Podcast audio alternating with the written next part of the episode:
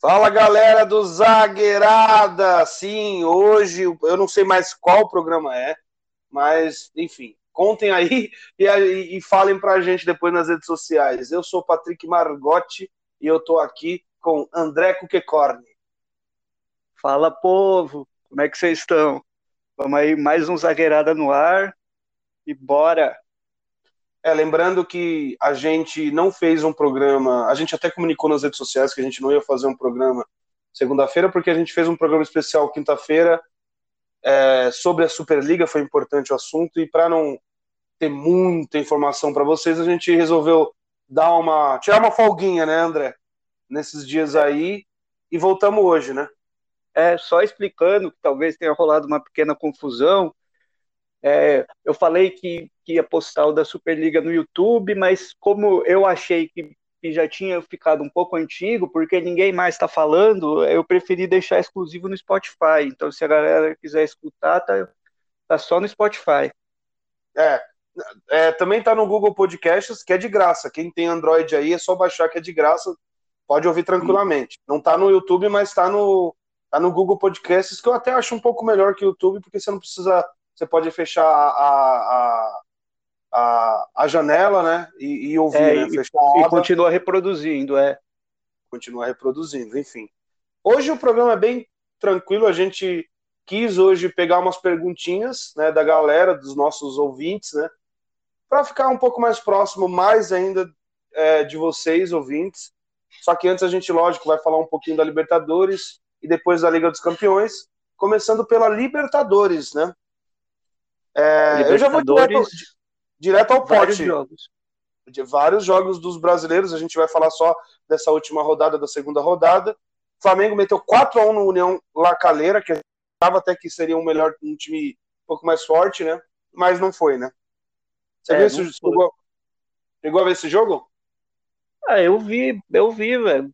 Sei lá, deu Flamengo, né? Eu acho que o Flamengo vai, vai passar, eu acho que passa até em primeiro. Uhum. vai ser mais tranquilo do que eu imaginava pro Flamengo. Apesar que contra o Vélez não foi um jogo tão fácil. Ah, mas ganhou, né? fora. Ganhou Mas tudo bem, fora. ganhou. É, o importante é ganhar. Libertadores não tem essa de, ah, não, jogou mal. Mas ganhou. Ganhou, ganhou.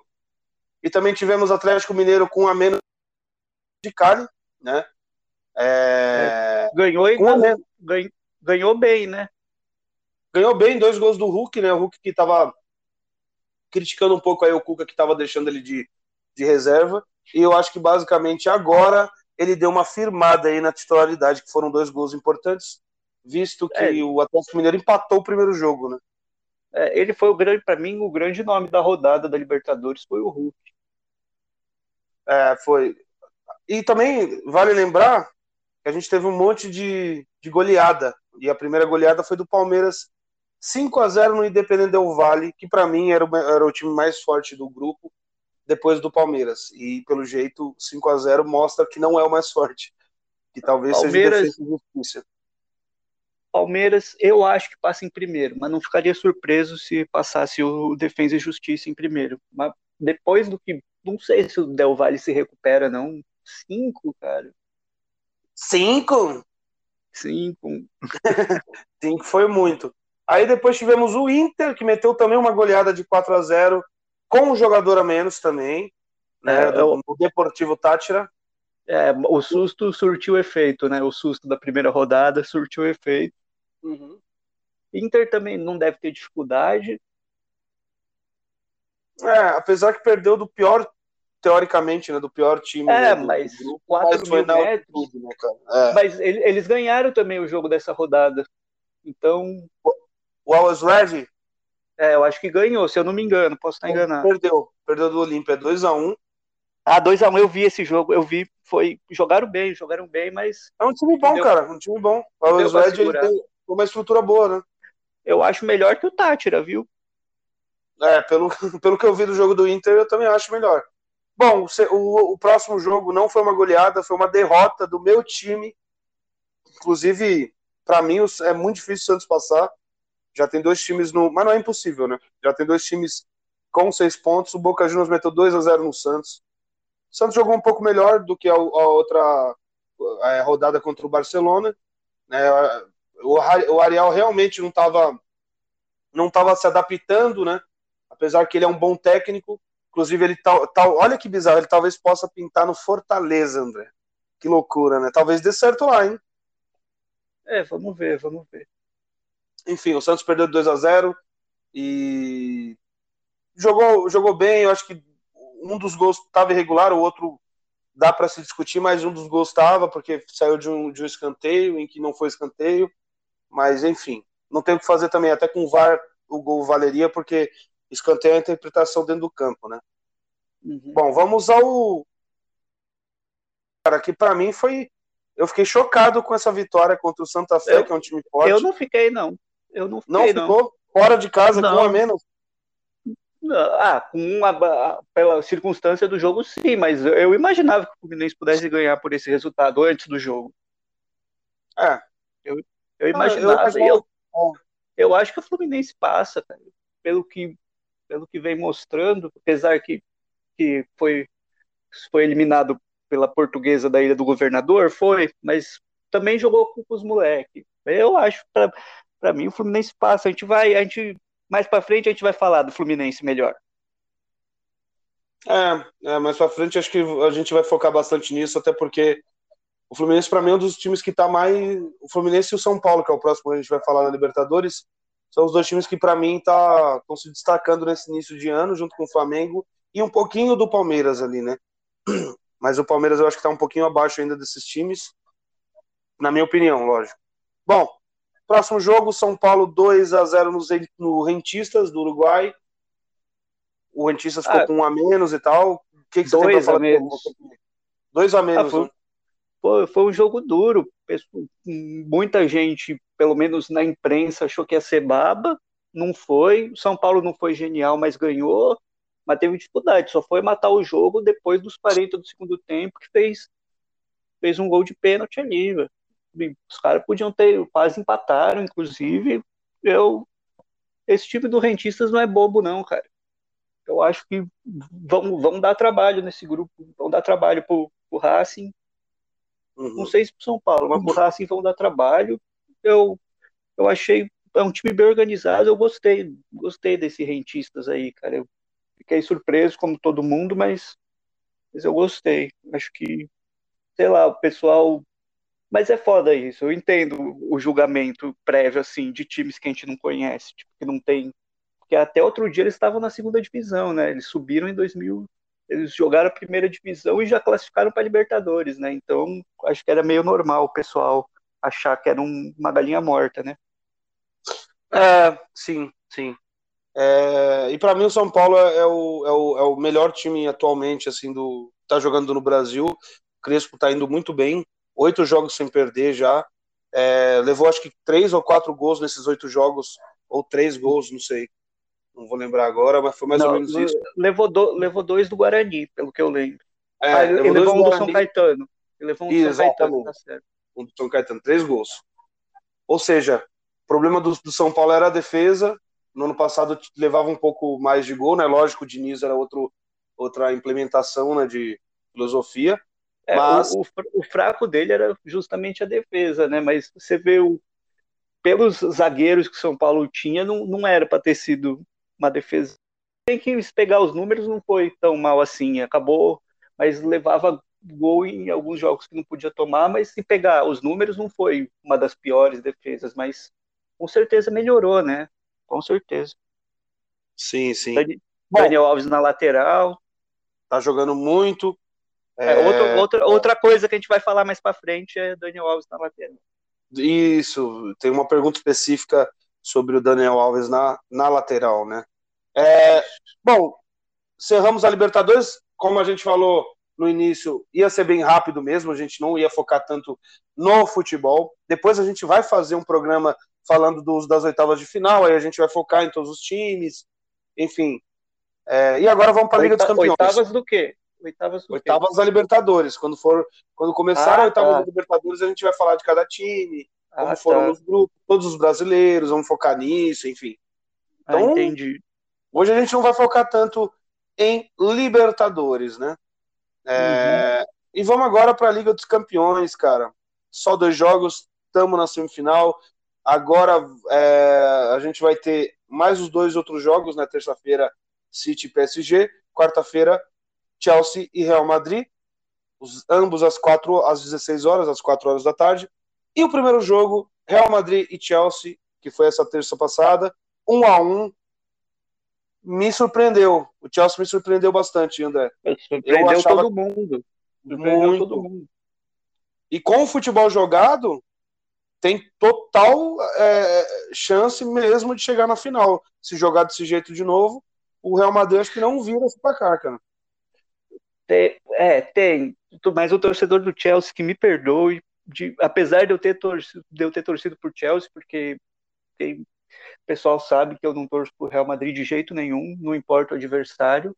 Mas me dá uma, mas me dá uma brochada o Chelsea na final, se o Chelsea passar. Um, torcedor do Chelsea aí que me, me perdoe, se tiver algum que escuta a gente, aí da Inglaterra. é, eu espero que sim. Ou o brasileiro que gosta do Chelsea também, perdoe. É, é, pode ser também. Né? Mas, cara, o Chelsea na final seria bizarro. É, mas tudo bem também. Se jogar muito, tudo fazer bem, igual fez, fazer igual fez é, com o Barcelona, show de bola, parabéns. E que vencem, né? Vençam. É. Enfim, mas é, o Chelsea, assim, a, a, a, gente pode até reclamar isso na história do Chelsea, de, de jogos chatos mas, mas não de jogos não emocionantes, porque o Chelsea eu acho que é recordista de jogo emocionante na Champions, né? Mesmo, é... mesmo que a emoção tenha ficado só pro final. Eu acho que é o recordista. E eu, na minha cabeça, eu consigo pensar uns 4, 5 jogos de Champions League dramáticos, dramáticos do Chelsea. Tanto jogos que perdeu, quanto jogos que ganhou. Ah, inclusive o, o, o, Chelsea é o Corinthians né, da, da, da Inglaterra, para mim, velho porque é um time bem fechado, né? Que faz um gol, outro gol. É... Não, acho que mais atualmente, porque teve, teve épocas que o Chelsea fazia 4, 5. É. Acho que... Bom, e então vamos para o próximo jogo que é PSG 1, City 2. Me pegou de surpresa também, porque o PSG estava jogando muito bem no primeiro tempo, o segundo tempo voltou meio arriado, levou um gol numa falha do Navas, né? E teve o Gay expulso mas acho que foi, foi depois, acho que do segundo gol até, que também foi uma falha da barreira. Enfim, você acha que o PSG consegue reverter esse placar? Olha, difícil, mas dá. Só que eu, sei lá, pelo primeiro tempo eu pensei, eu, eu acho que eu até escrevi para você, putz, PSG vai atropelar, né? Porque eu, eu tava, eu tava, tava pendendo mais pro City e o Patrick mais pro PSG, né? Daí eu falei, putz, PSG vai golear. Aí uhum aí depois voltou pro segundo tempo, parece que morreu, sei lá, eu não vi o segundo tempo, na verdade, tanto que eu, eu até larguei mão, eu falei, vai ser goleada, eu lembro, eu larguei até mão, e pelo que eu vi depois no compacto, parece que, sei lá, o time cansou, aí teve falha individual, não sei, é. eu, eu acho que passa o City, e para mim, tanto se for contra o Chelsea quanto contra o Real Madrid, é favorito. Então teremos para você uma final inglesa na Liga dos Campeões? Pode ser que sim. Pode ser, acho que tem chance. Eu apostaria. Para, eu quero muito ver Real Madrid e City na final. Eu quero muito ver. Eu odeio o Real ah. Madrid, mas eu quero muito ver porque vai ser um jogão assim que ah, eu vou, pai. sabe? E eu e, e, de verdade, eu gosto do City também. Então, eu, eu, lógico, eu gosto mais do PSG porque eu gosto do Neymar e tal. Tem esse bagulho todo que eu torço para um jogador, né? Que está no time. Eu não sou fã do PSG. Eu gosto até mais do, do City. E o, o, o De Bruyne tá jogando horrores, né? Apesar que nesse jogo eu não ah, achei não ele tão ele, né? bom, né? Eu não achei ele tão decisivo. O gol que ele fez foi um gol que teve uma falha. Enfim, ele não estava jogando tão bem no jogo e acabou é. destruindo. De Bruyne é um cara genial, né, cara? Eu acho que tem dois jogadores, um do PSG e um do e um do City que eu gostaria de destacar, porque, porque tipo, eles são coadjuvantes, mas quando precisa eles são protagonistas, que é o, o Di Maria e o Mares, cara. Eu, mesmo não tendo visto o segundo tempo, eu gostei do, do, do jogo do Mares, cara. É, o Mares é o segundo de... gosto, não me engano. Não, ele né? é muito bom. Ele, ele é muito bom, mas, sei lá, eu, eu achei que ele, que ele foi acima do que ele do, do que ele do bom, entendeu? Nesse jogo. E o Cara, Di, e, e o Di Maria faz é, aquela função, né? Do... Ah, foi mal, foi mal. Desculpe. Não, eu ia falar inclusive do Di Maria. Pode, pode falar que eu vou falar em seguida dele. Pode falar. Não, ele, ele faz ele faz aquela função de facilitador como poucos, né? Dribla muito bem, passa muito bem, sabe? Eu acho que é o jogador que qualquer técnico queria ter no time, cara. Eu acho que e eu sempre fui muito fã do Di Maria, então acho que ele só cada vez mais comprova. Por, Sabe o que eu acho loucura? Porque eu acho ele craque. É, ele, eu, eu até discordo de muita gente falar que ele é, ele é, ele é coadjuvante. Eu não acho ele é, coadjuvante. Eu também discordo. Eu puta também jogador, cara. Cara, e ele tá, para mim, ele tá. Eu, eu acompanho o Di Maria há um, há um tempo já, né? É, desde a época do Real Madrid e tal, um pouquinho antes até. E, cara, ele já destruía no, no, no, Real Madrid e ele Real era um Madrid, né? Seleção. Não, é, seleção. A Copa Benfica, dele de 2000, a Copa dele de 2014 foi muito boa. Uhum. No próprio Benfica mesmo, né? Onde ele, onde ele estourou mesmo, né?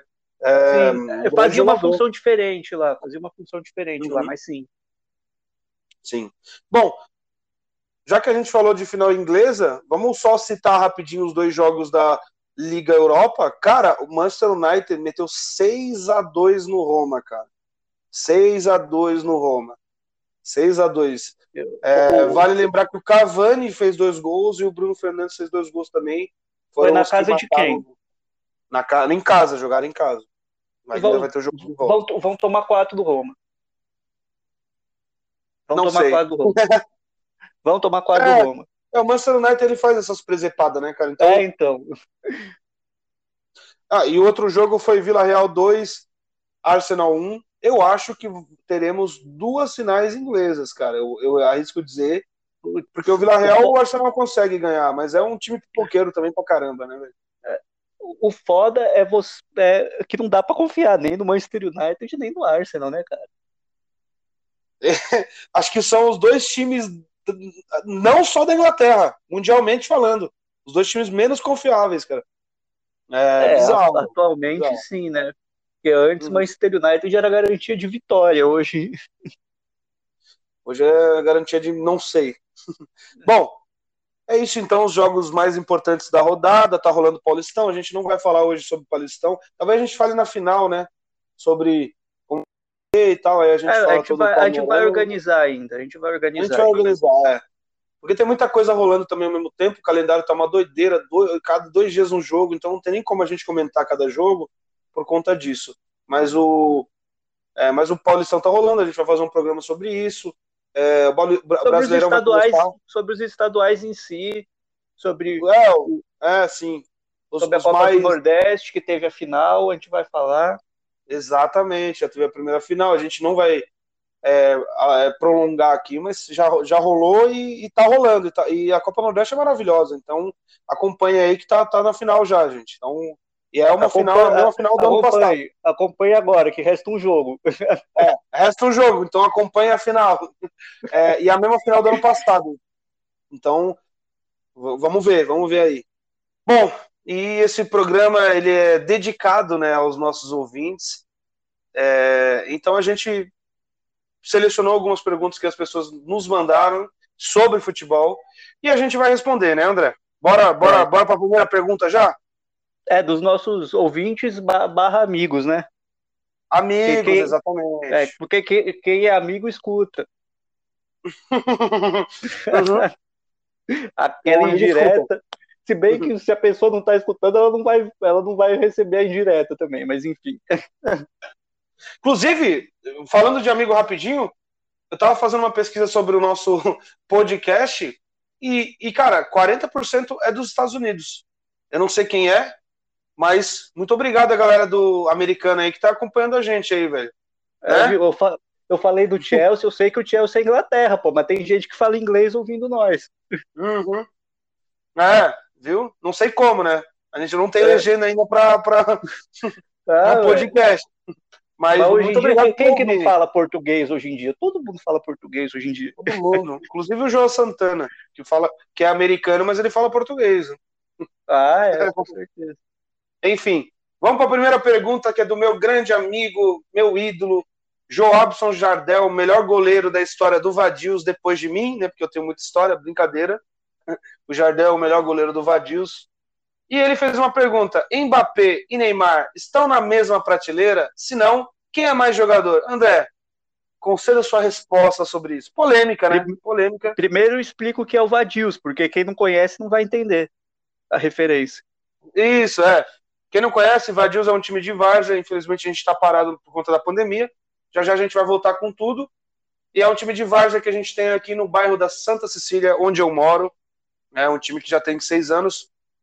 E é isso, gente. Acompanhem as redes sociais, arroba VadiosFC no Instagram, é, VadiosFC no, no Facebook, e é isso. Beleza? E eu faço parte do time também. É, atualmente eu sou da, da, comissão técnica, né? Porque eu tô um pouco acima do peso, mas enfim. é, então vamos, vamos voltar à pergunta. Mbappé e Neymar estão na mesma prateleira? Se não, quem é mais jogador? O que, que você tem para é, falar sobre assim, isso? Né? Estão na mesma prateleira, eu entendo que seja momento atual, porque se for pegar carreira, apesar, não tem nem como, porque um é muito, é muito mais novo que o outro. Então, muito não, mas deve ter uns oito anos ali de diferença. Eu acho que hoje, hoje para mim, eles se completam muito bem. Hoje eu diria que sim, cara. Hoje eu diria que quando, quando o Mbappé quer também, porque tem jogo que ele some. Mas eu diria que sim, que eles estão na mesma prateleira. Se for, é. eu acho que ca carreira, apesar do Mbappé ter ganho Copa do Mundo, acho que ainda não, não dá para comparar. Eu acho que tem uma diferença grande de idade ali para comparar. Então eu acho que hoje hoje eles estão na naquela primeira prateleira ali junto com o Messi, com o Cristiano Ronaldo, o De Bruyne. Exato. É, Para mim também estão na mesma prateleira. Eu acho que o Neymar chama mais a responsa. É, mas é, falando de futebol, o Mbappé é muito importante atualmente, né? Ele deu uma pipocadinha agora contra o City, não apareceu no jogo, mas é um moleque novo também, né? Ainda vai pegar mais experiência. E eu queria é. ter a idade dele e ganhar uma Copa do Mundo já, né, também. É, né? Então... E pro moleque novo, ele já tem coisa pra caralho, tá ligado? Então, tipo... Mas é isso, é, pra mim o Mbappé e o Neymar estão na mesma prateleira sim. Eu acho mais jogador. Se não, quem é mais jogador? Eu acho que até dá pra gente falar, mesmo estando na mesma prateleira, não quer dizer que um é melhor que. Não quer dizer que um. que os dois são iguais, assim. Pra mim o Neymar é não, é mais não... jogador. Né? Não quer dizer. É, é, que, sei lá, eu, se fosse da mesma posição, seria mais fácil para eu comparar, mas é que, é que eu gosto do Mbappé jogando de 9. Então, eu não sei, o Neymar eu acho que nunca jogou de 9 na vida. Acho que, para mim, eles se completam, se completam muito bem, cara. Para mim, sei lá, eu, eu não consigo. Hoje eu não imagino Neymar sem Mbappé e Mbappé sem Neymar, cara. Eu não imagino. É, Inclusive, seria triste se isso acontecesse, né? Mas vai acontecer em breve, eu, eu acho. Que o Mbappé com certeza vai sair do PSG uma hora. É... Ou, ou, alguém vai vir pro PSG, né? Assim, jogando do ar, assim. Sim, é, também. também. Bom, enfim. Muito obrigado, é, Jardel, pela sua pergunta, claro. É uma pergunta bem polêmica, mas não é tão ah, polêmica não... também, né? Acho, não acho porque dá para dá responder com tranquilidade, né? A próxima é, é mais polêmica. A próxima é mais polêmica. A pergunta do Jamil Ferran, presidente do Vadios. Olha, o Vadios em peso hoje, né? Presidente do Vadios Futebol Clube. Fluminense tem chance de ser campeão da Libertadores desta temporada? Olha, eu se tem chance, eu acho que a gente vai descobrir mais para frente, cara. Para mim, porque se começar a chegar, se começar a passar, daí passa das oitavas, passa das quartas, a gente começa a acreditar, entendeu? Acho que lembra muito a trajetória do Santos ano passado, que a gente só foi acreditar que o Santos chegou chegou na final quando ele já estava na final, entendeu? E, é. Eu acho é, que, que, é isso. Acho que se, se ele for avançando, tem como acreditar, sabe? Não, eu gosto do, do Fluminense, do time do Fluminense, gosto do Roger. Então, sei lá, pode ser que chegue, pode ser que não chegue, pode ser que caia na fase de grupos. Eu acho que é bem certo. Mas, assim, se começa, se passa de fase, aí elimina um, um, grandão aí nas oitavas, nas quartas, aí eu falo, opa, aí já, já, já brilha o olho, entendeu? É, eu também acho que o Fluminense, se chegar na final, vai ser o mesmo caso do Santos. Apesar que o Fluminense a gente já vem falando bem dele desde o ano passado, né? Desde o Brasileirão. Não do ano é. passado, mas. É, do ano passado que acabou esse ano, né? E, e, ele continua jogando igual, né? Ele continua jogando é, bem, né? O, o, o, Roger, o Roger viu lá, falou, pô, o Daír e Marcão tava dando certo. Por que, que eu vou, vou, vou mudar tudo? E também, uhum. e, e, ele também joga nesse estilo, né? É, é, um pouco estilo Roger também, muito garoto, é, um, é, um, é estilo Roger, cara. Eu acho que ele tem tudo para para agora se firmar como, como um grande técnico, né? Ele que tem altos e baixos. Eu acho que se ele fizer um bom trabalho no Fluminense, ele tem tudo para se, se solidificar e estar tá numa, numa prateleira boa ali dos técnicos brasileiros, assim. Uhum. É, o Roger, o Roger é um bom técnico também, né, cara? Então não tem. Nossa. Eu acho que ele daria certo em qualquer time grande, né? O Fluminense é um time grande atualmente, então tem nem o que falar, né? Talvez se não chegar na final, se não for campeão, vai longe, assim, para mim, cara. Para mim, o time pelo menos chega numa semifinal ou numas quartas, é, hein, cara. Mas Porque... eu ainda tenho, eu ainda tenho um pouco de incerteza por ser, por ser, tipo, apesar de ter o Fred, que é muito experiente, tem muito, tem muito garoto também, pode ser que isso pese. Mas não sei. Para mim é muito incerto, apesar de gostar. É, o Fred, que inclusive fez todos os gols do Fluminense né, nessa Libertadores, os três não, gols. O Fred, o Fred, é aquele negócio, se a bola chega, ele faz, cara. Não, não tem muito, muito segredo, não. Um Isso não é defeito, não. Isso é qualidade, não é defeito, não. Tem gente que fala, pô, o cara só faz gol quando chega. Porra, ruim seria se não fizesse, né? Jeito dele jogar, ele é centroavante clássico, então não tem o que fazer. A bola tem que chegar o Gans tá, tá, tá, melhorando muito né, nessa temporada, então. E eu torço muito é, por isso. É, é. Ele fica mais no banco do que jogando, né? É, mas quando ele, jogou, quando ele entrou, ele jogou bem, né? Então. É. E eu torço por ele, eu torço por ele. Ah, por ele dar a volta torce, por cima. Né, é. Todo mundo torce. Bom, é isso, o Fluminense talvez vença, ou, ou não, não sabemos ainda, mas é um time. É, ou que... talvez caia na fase de grupo. É, é difícil cair na fase de grupo, já tá com quatro é pontinhos difícil, né? ali. Eu acho o próximo não, jogo é o mais mas... fácil, né? Então tá, tá tranquilo. Para mim tá tranquilo. Bom, vamos ao, ao, ao, ao próximo, que é uma pergunta legal. Eu gostei muito dessa pergunta porque fala das Copas. Qual foi a melhor Copa do Mundo de todos os tempos e por quê? Quer falar, André, primeiro? Não vai falar de quem que é a pergunta, da onde que é a pessoa. Fala, pô, do, do, Maurício Bessa, que inclusive vai ser entrevistado por nós. Ele, ele é narrador do, do, da Remo TV, ele é lá do Pará, ele torce pro Tunaluso. Eu até perguntei para ele, pô, eu posso falar isso? Você trabalha na Remo, mas torce para um rival? Eu, não, não tem problema, todo mundo sabe. Então, ele torce pro Tunaluso e ele é narrador na Remo TV. Um abração, Maurício. Em breve você estará aqui no Zagueirada, né? Então, qual foi a melhor Copa de todos os tempos para você e por que, André? É, a gente não viu tantas Copas, né? Então, mas eu assim, pegando de memória, coisas que eu vi, né, das Copas do passado também, eu não sei, é que eu acho que cada um tem um sentimento por uma Copa diferente, cara. Eu, o Patrick sabe que eu sou muito fã da Copa de 58.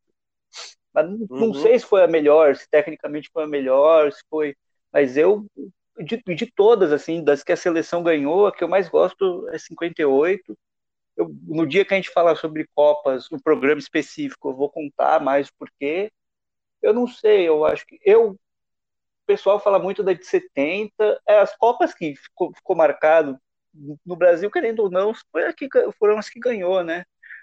Mas não sei, a Copa, sei lá, uma Copa que me marcou muito foi a de 2010, porque diferente de muita gente, eu era um cara que, que confiava naquele time, sabe? Eu me envolvi mais com aquele time, talvez por, por ter o Luiz Fabiano, me envolvi mais que em 2014, que a Copa foi aqui, e bem mais que em 2018. Eu acho que e foi uma Copa legal, apesar do Brasil não ter ganho.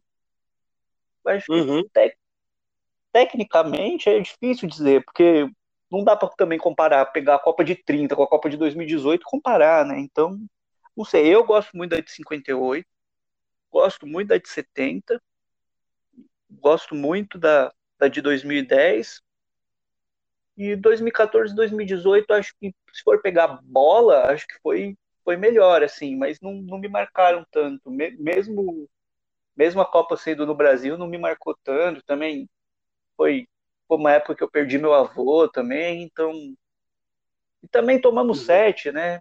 Então, sei lá, não, ah, então, foi, não me marcou. Foi... Eu acho que, sei lá, eu fui eu sei que a pessoa perguntou a melhor, mas eu fui nas que mais me marcou, porque realmente estou com dificuldade de responder uma que foi melhor. É, para de verdade, a que eu não vi, que eu acho que foi mais marcante, foi a de 70, né? Que ele, o Pelé jogou muito nessa Copa, é, o time todo era um esquadrão absurdo, numa época que tinham, tinham várias seleções boas e o, o Brasil foi lá e ganhou. E, e a que eu vi foi a de 2010, porque foi na África, foi a primeira na, na, na África, né? E, e, tinha esse negócio da vovozela, eu achava sensacional, cara. Um... Puta negócio chato. Puta negócio chato. chato. Chatíssimo, mas eu achava sensacional. Não, assim, mas legal, é, é, um chato legal.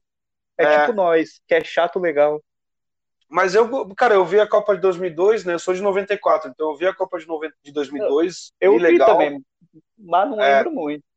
É, eu, vi, eu vi a Copa de, de, de 2002, eu vi a Copa de 2006, que acho que foi a que eu mais acompanhei, que era na época que eu era apaixonadíssimo por futebol, era molequinho, tinha 12 anos. Ah, essa eu acompanhei e a gente também tinha mais tempo, né? Dava pra gente focar na é, Copa. Era molecão, escola. Eu lembro, lembro do... em casa tinha jogo. O pessoal falava que o Messi não fez gol nessa Copa, mas fez, porque eu lembro, porque eu vi ele fazendo gol cabeludinho ainda. Eu lembro dessa Copa. Copa muito boa também. Não, eu é, lembro porque... Não, deixa, eu, eu lembro, até porque essa Copa, para mim, eu sou muito. Eu sou, entre aspas, brigado com o Parreira até hoje. Brigado, nem conheço, mas brigado com o Parreira até hoje por causa dessa Copa. Mas quando a gente falar de Copa, eu, eu, eu me aprofundo no assunto para vocês. Sim, é, é, a gente pode se aprofundar mais, né, nos aprofundarmos mais, né, nesse é. assunto de Copa. É, mas para mim foi a de 2010 a que eu mais gostei. A de 2014 eu também acompanhei bem. Eu, como eu moro no centro de São Paulo, eu ficava muito perto, né, dos hotéis, da, da onde a galera ficava. Então eu ia num barzinho na época, tinha um cara lá do Chile, eu trocava uma ideia, tinha cara da Colômbia, tinha cara da Holanda. Eu cheguei até a trocar a camisa do Santos com um cara do Chile, tá ligado? ele torcia pro Santiago Wanderers, tá ligado? E aí eu cheguei a trocar uma blusa, tem uma blusa até hoje do Santiago, que eu troquei com ele, eu dei uma blusa do Santos, ele deu uma blusa do, do Santiago Wanderers, lá do, de Valparaíso, né? Um abraço, inclusive, para ele. Esse time, eu, eu gosto desse time, porque lá tem vários jogadores chamados Wander, né? É o Wanderers. Boa. Meu Boa. Deus. Enfim, a próxima pergunta é você que, você que leu, André. Ah, eu vou ler porque é do nosso amigo de longa data aí, que inclusive fez a nossa vinheta do Zagueirada, o João Zanotti. Inclusive, meu só amigo, meu amigo Santista também, um abraço, João. É, meu um amigo, colega, meu colega de faculdade, cara, cara firmeza demais. E ele tem uma pergunta, uma pergunta boa, que eu acho que talvez eu e o Patrick a gente vai dar uma divergida agora. Ele é. perguntou por, por que, que os técnicos estrangeiros muitas vezes se mostram superiores do que os técnicos brasileiros. E ele emendou uma outra pergunta que não tem muito a ver, mas ele perguntou: dá para dizer que as torcidas no Brasil têm ideologia? Se sim, quais? Boa. Fala, Patrick. Eu, vou, eu vou responder primeiro. É, eu acho que eu não concordo muito com isso de, de estrangeiro ter mais é, superioridade. Alguns têm, só que uns não têm. Então é muito relativo. Os que tiveram superioridade já, já, já passaram por grandes clubes da, da Europa, é, já fizeram grandes trabalhos lá e vieram para o Brasil é, e, e, continuaram um bom trabalho. Abel Ferreira, Sampaoli, são acho que os dois melhores técnicos atualmente que estão fazendo que fizeram bons, bons trabalhos, apesar que o São Paulo não ganhou nenhum título aqui, mas sempre estava ali disputando. E o Abel ganhou muita coisa em pouco tempo, né? É, mas, cara, também tem esse negócio, o, o, Brasil ele tem uma cultura muito difícil, né, para técnico, né? O técnico tem que ir muito bem. Então, qualquer resultado ruim, o técnico já já vaza do time, né? E como e, e lá, lá, lá fora não. Então lá fora o cara consegue ter mais tempo de, tra de trabalho, enfim. Mas em relação a, ao Brasil, estrangeiros no Brasil, eu acho que não tem superioridade não, cara. Tem técnicos bons brasileiros, inclusive os novos, os novos, né, que estão surgindo, Roger Ceni, é, até o Roger mesmo que a gente citou, são bons técnicos e conseguiriam, se tivesse um time muito bom e um time com ah, eu não citei o Jorge Jesus, né, do Flamengo, foi para mim o melhor, né? Esqueci de citar. É, mas se tivesse um técnico bom com times bons, igual o Flamengo, é, igual o Palmeiras, um puto investimento, seria, seria outra história. Um brasileiro num time desses aí também daria um bom resultado. É, e sobre as torcidas terem ideologia, acho que tem sim, cara. Tem ideologia sim. Algumas, né? pelo que eu conheço, a torcida do Santos, a torcida do Corinthians tem uma ideologia muito forte, né? Para a esquerda e tal. Até porque foram criadas assim, os times têm muito, muito tem muito dessa de, de ser politizados, né? De, de, de falarem bem assim sobre algum, alguns assuntos importantes. A do Palmeiras eu não vejo tanto, a Independente é um pouco, né? Mas eu não, não acompanho tanto. E a Mancha Verde, né? Que é do Palmeiras que eu citei, eu acho que é uma ideologia um pouco mais bagunçada. Falando dos quatro grandes né, de, do, de São Paulo. Mas, em geral, eu acho que tem. Tem ideologia sim, cara. Tem ideologia sim. E se você quiser responder agora, não talvez é a gente... que eu quero. É, não, sobre, sobre os técnicos estrangeiros, cara, eu acho que. Não sei, eu acho que é não, pelo menos que dá certo aqui no Brasil, portugueses e argentinos, cara, isso é no mundo todo, velho. Todo mundo tá, tá pegando técnico português, técnico argentino. Acho que agora uma explicação, porque eles são superiores, aí eu não vou, eu não vou saber dizer, mas eu acho que no Brasil a gente tem exemplos de, de fracasso, como tem exemplos de sucesso, assim. Eu não, não tenho muito uma explicação. Acho que por mais que, que talvez o, futebol brasileiro esteja um pouco para trás, eu não sei, cara. Eu acho que é uma pergunta bem, bem complicada. Não tem muito uma explicação de um porquê assim. Alguns falam de teimosia, de não querer se, se reinventar. Eu realmente queria ter uma explicação, mas não tem. Agora, quanto quanto torcida brasileira tem ideologia, pelo que eu entendi, ele quis dizer não as organizadas, a torcida no geral, cara. E eu nessa eu vou discordar de você, Patrick, porque assim, não é no Brasil não, não, não é tão forte como em outros países de ter o time de direita, ter o time de esquerda. Porque, por exemplo, Corinthians. Corinthians tem 30 milhões de torcedores, é um clube de massa. Tem gente de tudo quanto é tipo de ideologia, inclusive eu conheço mais gente de direita do que de esquerda, corintiano. Assim como eu conheço mais gente de esquerda palmeirense do que de direita, sabe? Eu acho que esses clubes assim de milhões de torcedores de massa, que talvez clubes menores, eu, eu não acho que, que tem uma ideologia bem, bem firmada assim, tipo, de um cara ser tipo, ah, por exemplo, ah, eu sou de esquerda, eu não posso torcer para esse time de jeito nenhum. Eu sou de direita, eu não posso torcer para esse time de jeito nenhum. Como tem aqui próximo, na Argentina, tem isso. Na, lá na Europa bastante ali, mais ali nos países do leste do leste ali tem bastante isso, mas aqui no Brasil eu, eu diria que torcida em contexto geral não, assim, pelo menos dos times de massa, eu diria que não. Tanto que o, que o maior time do Brasil em torcida, o time com mais torcida do Brasil, o Flamengo, nunca foi conhecido também por ter ideologia, sabe?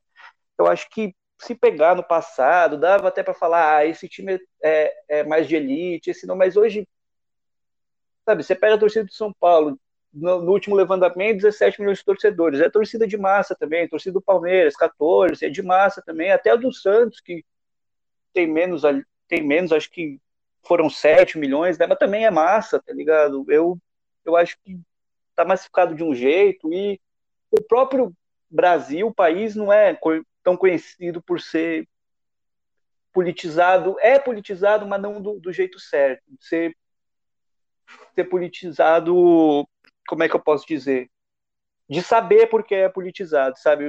O, o brasileiro ainda, espero que mais para frente consiga, independente se for de, de esquerda ou de direita, é uma democracia muito nova também. Então, acho que, putz, é um assunto longo. Se eu for, se for deixar é um eu falar, eu vou, eu vou ficar duas horas aqui, porque esse assunto, eu, eu e o Patrick, a gente, a gente domina um pouco mais, assim, a gente, se, se deixar, vai ter oito horas de programa. Então, eu vou, tentei ser sucinto, não fui muito, mas foi o que deu.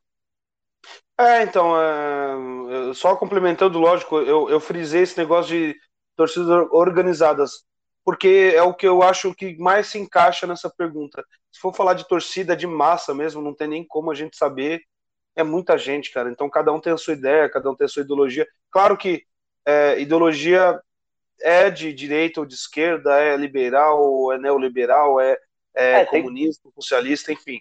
É, tem um então é monte, né? Se for a gente foi bem simplista no lance de esquerda e direita, porque putz, se for, é, se, for pegar o tanto, se for pegar o tanto de coisa que tem tanto de direita quanto de esquerda, véio, nossa, nossa. É, isso é um, um, tema de programa, inclusive, né? Porque é, é, é, é uma amplitude assim gigantesca, né, cara? É, Enfim, talvez. vamos para a próxima pergunta. Muito obrigado, João. E muito obrigado também a todos os outros que fizeram as perguntas, tá? Antes de mais nada, se eu esquecer de agradecer alguém, muito obrigado. Bruno Bifon mandou a pergunta. Bruno Bifon, que também foi um dos presidentes do Vadios, hoje em dia não é mais, ele cuida, ele cuida mais do marketing do time. E é um grande amigo meu. Eu trabalho bastante com ele, algumas questões aí de edição, enfim, adoro ele. Beijão, Bruno, muito obrigado pela pergunta. A pergunta dele é: hoje quem seria a quarta força de São Paulo? E uma pergunta muito difícil de responder, que é qual seria a estratégia financeira do Zagueirada para acabar com o endividamento milionário dos clubes de futebol. André, por favor, conceda a sua Bom, resposta. Para mim, a quinta força de São Paulo é o São Paulo, porque a Gazeta falou que é o São Paulo, então vai ser o São Paulo e eu quero ser quinta força, porque esse negócio de ser quinta força tá dando sorte, entendeu? O Corinthians, quando era quarta força, ganhou tudo. Então, para mim, a quinta força é o São Paulo e foda-se. É isso, eu não, e não, e não vou também responder qual que eu acho que é a quinta força, não, para não, não dar sorte pro time. é. Enfim, e a, e a próxima pergunta é qual seria a estratégia financeira do Zagueirada para acabar com o endividamento milionário dos clubes de São Paulo, de, de futebol, desculpa.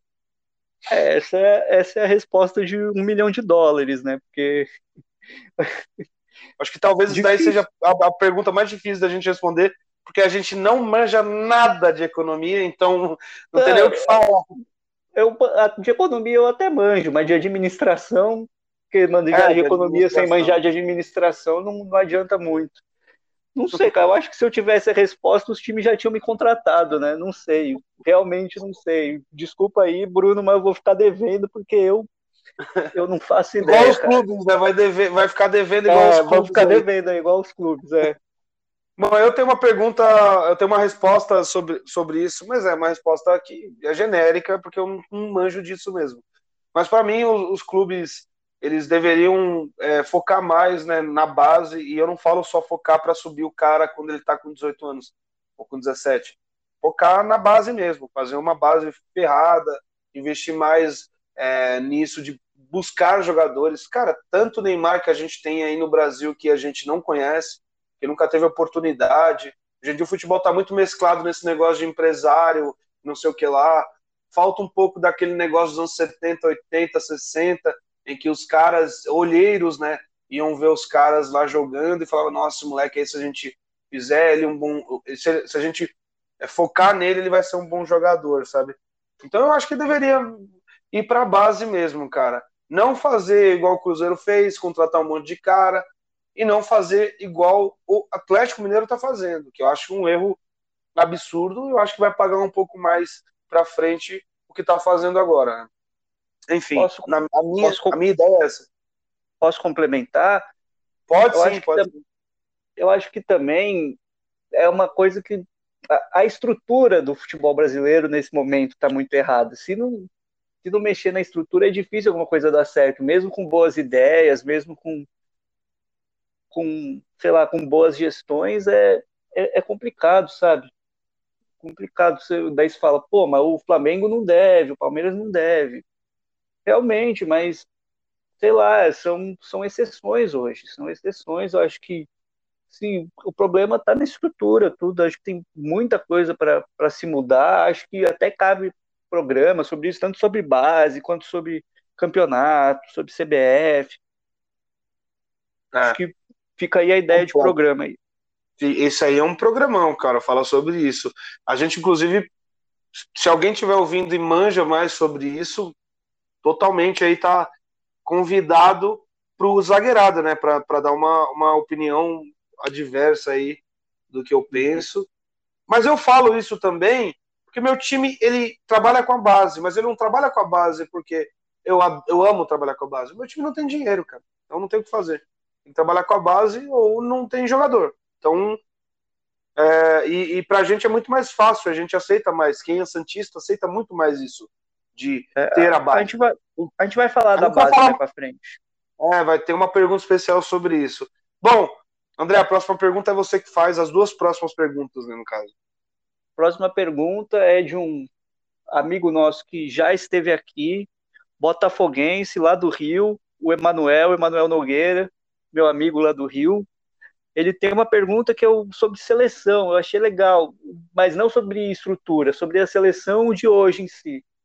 Ele perguntou sobre o Everton Ribeiro. Ele perguntou que nas últimas convocações o Everton Ribeiro esteve presente e atuou não só com a camisa 10, por, por o Neymar estar tá fora, mas atuou como um 10 também.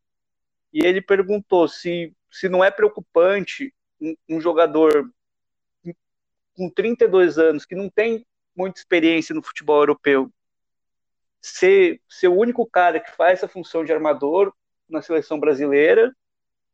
E ele também perguntou se o Daniel Alves, jogando na lateral, tem chance de jogar a Copa. Bom, vamos lá. Eu acho que é uma pena, sim. Eu, eu acho o, o, o Everton Ribeiro um grande jogador, mas ele não está em uma boa fase. Eu acho que não tem nem, no, tem nem lógica ele ser convocado, apesar que a, a posição está sendo bem questionada. Né?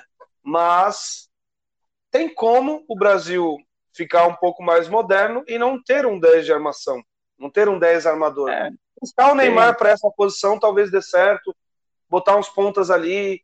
O Neymar ele é muito bom armador, né? Ele tá mostrando era, isso aí esse ano. Era isso que eu ia propor. Ah, então, aí, ó, a gente já estamos junto aqui. Mas, infelizmente, né, o, os grandes armadores do Brasil, que eu acho que é o Arrascaeta e o Benítez, que está no São Paulo, não são brasileiros, como tem que fazer. Né? Então, infelizmente, a gente vai ter que se contentar com o Everton Ribeiro, mas eu acho que ele não merece seleção. Então, ah, não, essa, essa proposta de, do, do, do, Neymar, né, dar uma recuadinha ali, ficar de, arma, de armador, é uma boa, né? Você quer complementar? Não, eu acho que depois a gente responde a outra do Daniel Alves, que eu quero, como a nossa pergunta cumprimento, como as nossas respostas se complementam, eu quero falar que eu acho que o Everton Ribeiro nem vai para a Copa, tá, tá em uma fase, e para mim, eu não só no Brasil, como no PSG. Eu defendo que o Neymar jogue não só com a camisa 10, mas jogue como 10, cara. Para mim é onde ele rende mais. Eu acho que na seleção ia ser um, um sucesso. E agora talvez algumas pessoas me xinguem, mas outro cara que pode jogar de 10, já quando jogava na Alemanha, jogava de 10, é o Firmino, cara. Porque ele tem bom passe, ele tem boa visão, apesar de não estar tá muito em boa fase, mas o Firmino vai para a Copa. Eu não, não vejo o Firmino não indo. Mas o Everton é, Ribeiro, não. eu tenho quase certeza que não vai. Não sei, eu, eu não sei mais do que isso. Mas eu acho que nós nos complementamos bem. Uhum. E se for, que, que, que traga o caneco para nós, né? Se é isso aí, mas. Ah, mas não, eu... a gente torce, velho. Até porque a gente gosta muito do futebol do Everton Ribeiro. Eu às vezes acho que ele que ele, ele não atua tanto como, como um 10 no Flamengo. Ele atuou mais na seleção, porque no Flamengo quem atuou como 10 é o Arrascaeta, né? Quando ele joga, ele joga mais ali na esquerda. Joga mais de agora, ponta, né? É, agora, agora eu não sei, parece que ele, não, que ele já tá até no banco do Flamengo, parece que tem jogado o Diego, parece que até o Gerson foi pro banco. Eu não, eu, não, eu não sei muito como é que tá o Flamengo, não, porque eu só vi Libertadores. Carioca, infelizmente, né? Não dá para ver. E eu não vou pagar pay per view do Carioca, vocês que me perdoem. não tem nem condições de fazer isso, mas enfim. É... E sobre o Daniel Alves, né? Daniel Alves jogando lateral direita, tem chance pra, de jogar a Copa? Tem, tem chance sim. Tá jogando muito bem. O São Paulo, inclusive, melhorou muito com ele lá na lateral direita. É... Aleluia, eu... né? Aleluia. Tava na hora de alguém chegar e falar: Daniel, não viaja, mano, não viaja. Apesar que ele não tava tão mal assim. Eu acho não que o, tava, não brilhava conjunto... também. É, não era, não era o Daniel Alves que a gente conhece. Mas no conjunto da obra ele não tava tão mal, né? É... É, mas, mas, ele é lateral, né, cara? É, mas não tava pra seleção também. É, não tava pra seleção, não tem nem condições, né? É, mas na lateral ele melhorou bastante, né? o São Paulo, então ele tem chance sim de ir para a seleção como titular ainda, tá? É, como, como titular e, cara, assim, com todo respeito ao Danilo, ao Fagner, a qualquer outro aí, o Daniel Alves, mesmo atuando no Brasil, cara, acho que até por, por não ter outro e por ele ser, eu acho que no mundo, mesmo atuando aqui, ele ainda é um dos melhores laterais direitos do mundo, cara. Não tem, sabe, se, se ele puder ir pra Copa, tomara, assim, mesmo com a idade que tá, cara. Depois, depois a gente pensa, na Copa a gente tem que ir com quem tá melhor, tá ligado? Aí fala, pô, mas. Aí depois eu acho que depois nem cabe convocar mais, mas se ele continuar nesse nível que ele tá jogando na lateral, cara, ele tem uma dominância naquela posição que poucos têm no futebol mundial, assim. Sabe? Isso independente do time que ele jogar. Eu, eu acho que uhum tem muita gente que me xinga. Quando eu falo ele não está na Europa porque ele não quer, porque ele poderia estar na Europa. Verdade, ele não quis mesmo, ele, quer, ele, ele queria jogar pelo São Paulo e ele foi no momento dele, ele também já tem um pouco eu, mais de idade. Eu, eu, acho que, eu acho que o motivo é outro, mas, mas não cabe, o cara tá bem, não vou cornetar não, não vou cornetar, se ele tivesse mal até cornetar.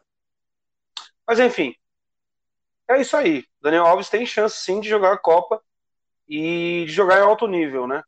Bom, a próxima pergunta você que faz também, você que lê também, André. Então pode mandar bala.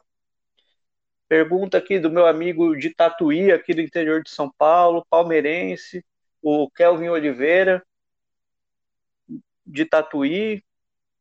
Ele perguntou pra gente qual a opinião de vocês em relação ao uso da base nos clubes e por que quando algum clube usa existe tanto hate.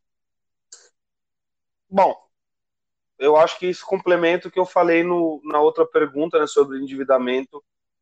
É... Cara, eu acho super importante a, a, base, mesmo que o time tenha dinheiro, eu acho que é importante você também investir na base, sabe? É... O próprio Flamengo, né, um time que, querendo ou não, tem um time é, todo comprado, que tem um puto investimento, mas mesmo assim sempre dá uma pasada lá, cada ano saem uns caras bons, né? A gente tem agora o João, como é que é o nome do moleque? João João Gomes, né? Meio campo, tá pegando a titularidade, inclusive, sempre entra nos jogos. É, bom, é bom ver, jogador. É, é, só ver quantos caras do Flamengo foram para Europa recentemente, né? Assim, independente de, de ser craque ou não. Exatamente. Paquetá, Vinícius Júnior tá jogando muito no Real, no Real Madrid. Paquetá não tá. Não é aquele jogador todo que a gente, que a gente esperava, mas tá indo bem. É, o lance de não ser craque eu falei pelo Paquetá, porque eu acho que o Vini Júnior ainda vai ser, vai ser um craque ainda. Eu também acho. Vini Júnior é muito bom jogador. É, mas eu acho que é, é, super importante a base, mesmo o time tendo um puto investimento. O, o, no caso do meu time, ele não tem dinheiro, então ele vai ter que usar a base. Então é super importante investir na base, ainda mais esses times que não tem tanta grana. Investir na base não é, não é tão caro igual comprar um jogador, né? E o hate ele existe porque tem times que não são acostumados a ter é, uso de base, né? Não é o caso do Santos, não é o caso do São Paulo, que tem bastante base, não é o caso do Fluminense. São Paulo faz uma mescla muito boa disso, acho que é o time que mais idealiza essa ideia que eu tenho, porque tem jogadores bons na base e tem também grandes medalhões e grandes jogadores contratados, né?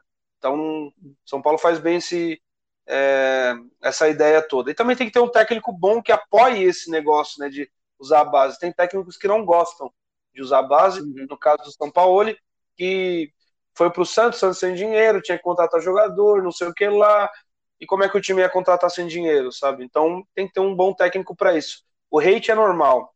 Ninguém tá preparado a, a para ver um cara que você não conhece jogar, entendeu? Então o hate é normal. A não ser que você seja de um time como Fluminense, São Paulo e Santos, que tem os times já enraizados na base, né? Agora você, André. É, o, Kelvin vai Kelvin vai até falar, pô, até, até no zagueirada você discorda de mim, que a gente discorda bastante. Aliás, a gente vai trazer o Kelvin aqui um dia. Vai, vai ser legal, vai ser legal. É, eu acho que. que Oi? O Kelvin torce para que time? Palmeiras. Eu acho que talvez o por isso da pergunta do, do hate. Pelo que eu entendo. Ah, verdade, é... né? Palmeiras também. Eu, eu, esqueci de citar isso. Palmeiras também tem um, um, um, bom relacionamento com a base atualmente, né? Isso aí é um é. negócio novo, né? Antigamente não tinha. Eu não sei, eu, eu não concordo que, que tenha um hate assim. Eu acho que talvez tenha a questão do Palmeiras, sabe? Que a imprensa tá sempre pegando o pé do Palmeiras por. E olha que eu sou São Paulino, por qualquer motivo que seja, sabe? Daí uma hora é por, por ah, o adversário era ruim, outra hora, ah, é porque usa muito jogador da base, ah, outra hora.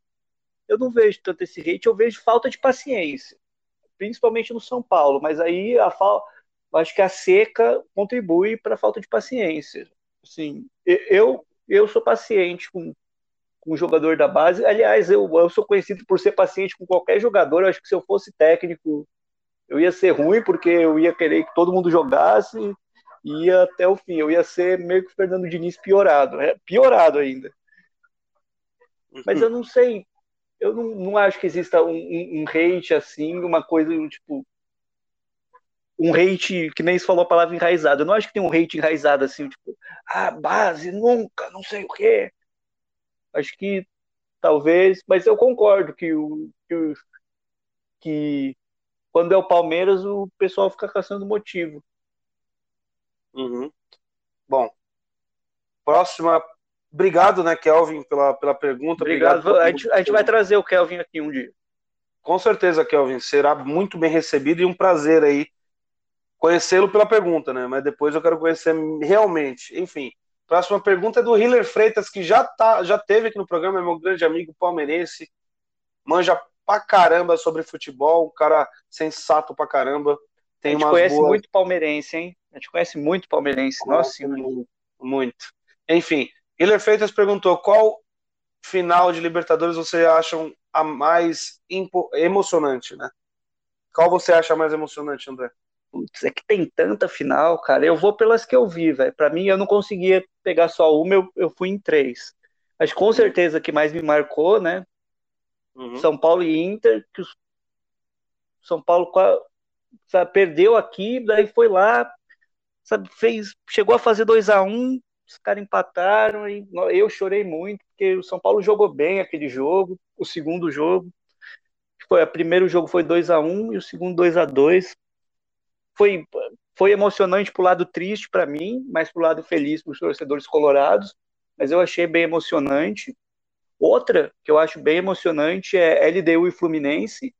O Fluminense foi buscar um resultado inimaginável, Aliás, o melhor jogo da carreira do Thiago Neves, eu inclusive sou da opinião que ele vive daquele jogo, né? Que a carreira dele, para mim, apesar de ter, ido, ter, ter tido uma época boa no Cruzeiro, para mim ele vive daquele jogo até hoje. O Thiago Neves foi que acabou no, nos pênaltis, infelizmente, com o Fluminense perdendo, né? Com ele deu ganhando.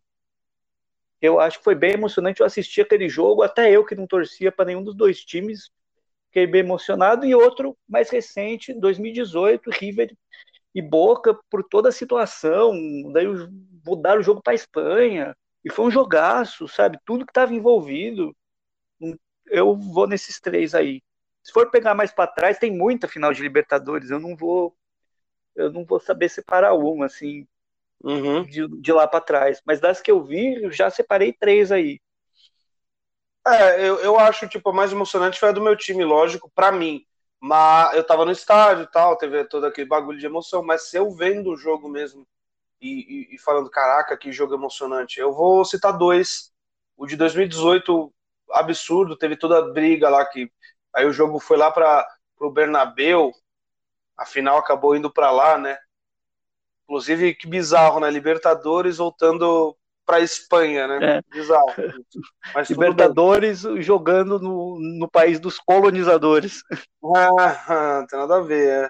Mas enfim, rolou, foi um jogão, River campeão. E para mim, a mais emocionante mesmo foi Flamengo e River, não tem como.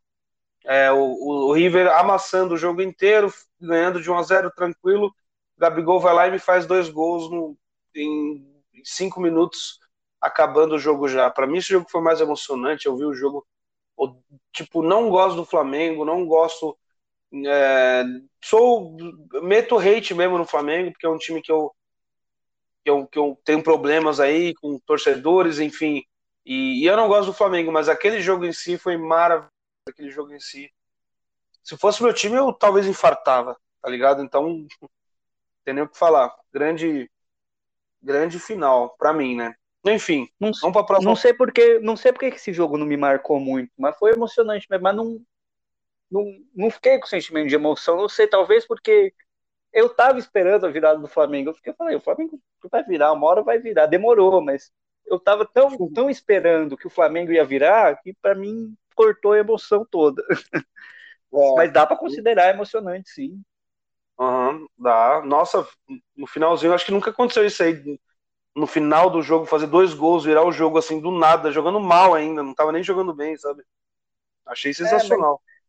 É, eu, eu não sei porque eu tava com a sensação que o Flamengo ia virar, nem, nem por querer que virasse, assim, eu tava com a sensação só que o Flamengo, uma hora ou outra, vai virar. É. E virou, Bom, né? A próxima, a próxima a próxima pergunta é do Lucas Lima, meu cunhado, corintiano. É, para vocês falarem, para vocês pararem de falar, ah, não, aqui não tem Corinthians. Tem Corinthians sim, a gente vai fazer uma pergunta só sobre Corinthians agora. Ele fez, né? Qual jogador do Corinthians vocês acham o melhor da década de 90? André, por favor, você então, primeiro. O Corinthians, eu fui, tô indo pelos títulos. O Corinthians ganhou um título em 90 e depois só foi ganhar outro em, em 97, Campeonato Paulista. Então, eu acho que o final, o, primeiro ano da década e o final da década foi muito bom. Então, assim, o pessoal tá achando que eu vou falar o Neto, mas, mas não, eu fui pro pessoal mais do final da década, e você pega lá do título de 98, de 99, da, da do título mundial. Acho que, assim, você perguntar pro corintiano, obviamente ele vai dizer que é o Marcelinho. Mas eu, até sendo coerente, eu gosto muito do Gamarra, cara. Que uhum. zagueiro era o Gamarra, cara. E assim, mesmo eu tendo visto só, só postumamente, não, postumamente é depois que morre, tendo visto depois de terem, terem acontecido os jogos, mas você acha os jogos para assistir, cara, e o Gamarra era uma coisa impressionante. O cara não fazia falta, não tomava cartão, e, e, o cara, e não é que, que ele não colocava o pé, ele ia para cima e tirava, na, tirava a bola na boa, tirava sem fazer falta mesmo. E para um zagueiro paraguaio ainda. E nossa, eu acho que hoje eu faria muito sucesso o Gamarra mesmo hoje. Eu sou muito. Eu admiro muito o futebol do Gamarra, mas eu acho que você pode pode falar do Marcelinho, pode falar do Rincon, pode falar até do Ricardinho. Acho que tem Capetinho muitos ali. É, tem muitos ali que, assim, não sei se, se tem alguém que vá falar que possa ser o Wilson Mano também, mas o Wilson Mano era mais conhecido pela raça do que pela bola, mas acho que alguns podem até dizer, mas eu vou eu vou de Gamarra, cara, porque eu putz, ainda mais no zagueirada, né? Temos que ir de zagueiro. Bom, é, eu acho que no começo da década, né, inclusive quando surgiu o Corinthians em 1990, a culpa é do Neto. Então, o Neto, é, para mim, é o grande jogador nesse início de década. Né, jogou muito aquela, aquele Campeonato Brasileiro de 90. Só que, para mim, acho que até para os corintianos na história, assim, é, lógico que é difícil falar quem é o maior da história, né? O Corinthians é eu acho que o Corinthians não tem um jogador lá que tá lá, e tipo São Paulo, Santos ah, ou Palmeiras. Tem aquele jogador. Fala, cara, é, o, o, Corinthians de no... o Corinthians da década de 90 era conhecido por, por, por ganhar na, na raça, na emoção. Não, não era um time ruim, mas era, era o time. É, mas eu tô falando por negócio de ídolo, sabe? Ah, negócio sim, de ídolo. É, é, o Santos tem o Pelé, o, o, São Paulo tem o Rogério Ceni, o Palmeiras tem o Ademir é, da Guia. É, o, o Corinthians não tem. O Corinthians não, não dá para saber. O com o quê? Ah, tá, tem o Rivelino, tem o Sócrates, eu não, não concordei muito, mas enfim, isso é assunto para outro programa. É difícil, cara. Para mim é o Cássio, o maior ídolo deles. Só que o Cássio não é ainda reconhecido porque tá jogando ainda. Para mim é o Cássio, que mais ganhou, que mais jogou, jogou muita bola também, um puta goleiro. É, mas entre eles tem o Marcelinho Carioca. Então, na década de 90, para mim, o Marcelinho Carioca, não tem como. O cara tá, tipo, na história do. Um, um, dos caras que mais jogou pelo Corinthians, um dos caras que mais fez gols, sabe? Tem tudo isso. É. Para mim é o Marcelinho Carioca. Ah, sim. Com certeza. Acho que vale o Marcelinho, claro. Uhum. Eu fui mais pelo que. Eu fui mais pelo que eu mais gostava de gostava, entre aspas, né? Porque eu vi depois. É, opinião nossa, né, na real. De né? ver então jogar, sim, é, opinião. Mas... Aí eu, eu acho que talvez a gente tenha ido por lados diferentes, mas as duas respostas, eu acho que, como eu falei, tem um monte de jogador que você pode dizer aí da década de 90 que tá valendo. É o Vampeta. Até, por que não? Por que não? É, por que não? Puta volante, cara, clássico, né? Mas enfim. É isso, mano. E o Gamarra muito bom também. Puta merda, cara. Grande zagueiro. Não fazia falta, não tomava cartão, velho. É louco. É, o cara é um absurdo, velho. E vamos para a última pergunta, né? Que é você que vai fazer, André. Pergunta do meu. Esse aí é meu amigo mesmo. Esse é meu amigo desde o ensino médio. Meu muito amigo meu, o Pedro Serra, estudou comigo no ensino médio. Gente boa pra caramba. Palmeirense também. Ó, você vê como, como os palmeirenses aqui o pessoal deve até falar, pô, vocês só chamam palmeirense aí, pô, não, não tenho culpa que os palmeirenses que a gente conhece são gente boa, pô, não tenho culpa. Ele perguntou qual seria a alternativa ao calendário da CBF. É, Para mim, essa pergunta é mais difícil, porque eu não tenho nem ideia de qual seria a alternativa, visto que é, tem muito campeonato regional acontecendo. É, atualmente, na pandemia, tá, isso está escancarado, né? A gente está com um negócio todo apertado porque está tendo fase roxa, depois volta ao normal, depois volta a fase roxa, e na real não voltou porra nenhuma normal. O Brasil tem 400, mais de 400 mil mortes já, então não, tá, não tem nada bom, não tem nada tranquilo, tá ligado? Para mim, o ideal mesmo era o futebol não ter voltado né, na pandemia. Pensando bem mesmo, pensando bem mesmo, bem sobre calendário, para mim não deveria ter futebol. Só que se for analisar mesmo, tem campeonatos que a gente, infelizmente, não, não, não deveria ter, cara. É, regional não deveria ter, apesar que tem times que dependem de, dos regionais, tem, e esses times estão numa, num momento horrível, cara. Se os times grandes já estão num momento muito ruim, os times pequenos estão piores ainda, né, financeiramente. Então tem que ter, infelizmente tem que ter. Pensando em calendário mesmo, não tem o que fazer. Essa é a real. Se a galera, se voltou o futebol, você tem que jogar todos os campeonatos, infelizmente vai ser desse jeito. A gente teve a fase roxa agora em São Paulo e também no Brasil todo, né? Ficou tudo parado. Então todos os campeonatos eles deram uma atrasada.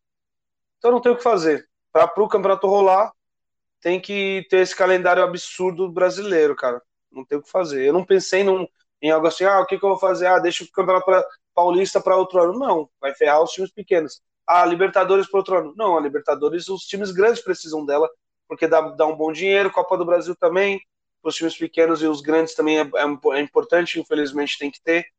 Sei lá, para mim não tem o que fazer. Para mim o jeito que tá, tá errado, mas é o, a única alternativa, na minha opinião, né?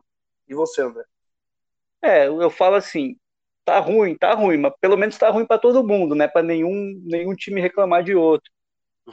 É. é. mas eu, a solução que eu tinha dado já não adianta mais, que a minha solução era faz tudo os regionais e os estaduais primeiro. Aí depois faz tudo os nacionais, aí depois faz os internacionais e pelo menos os internacionais coloca duas sedes, duas, três sedes, faz meio que uma, uma mini bolha lá. E era aí e, e é isso, sabe? Acho que mas a minha solução já não adianta mais, porque já tá tudo junto e também sabe, com esse negócio de paralisar também ficava complicado. Mas essa era a minha alternativa, mas agora já não adianta. Então, uhum.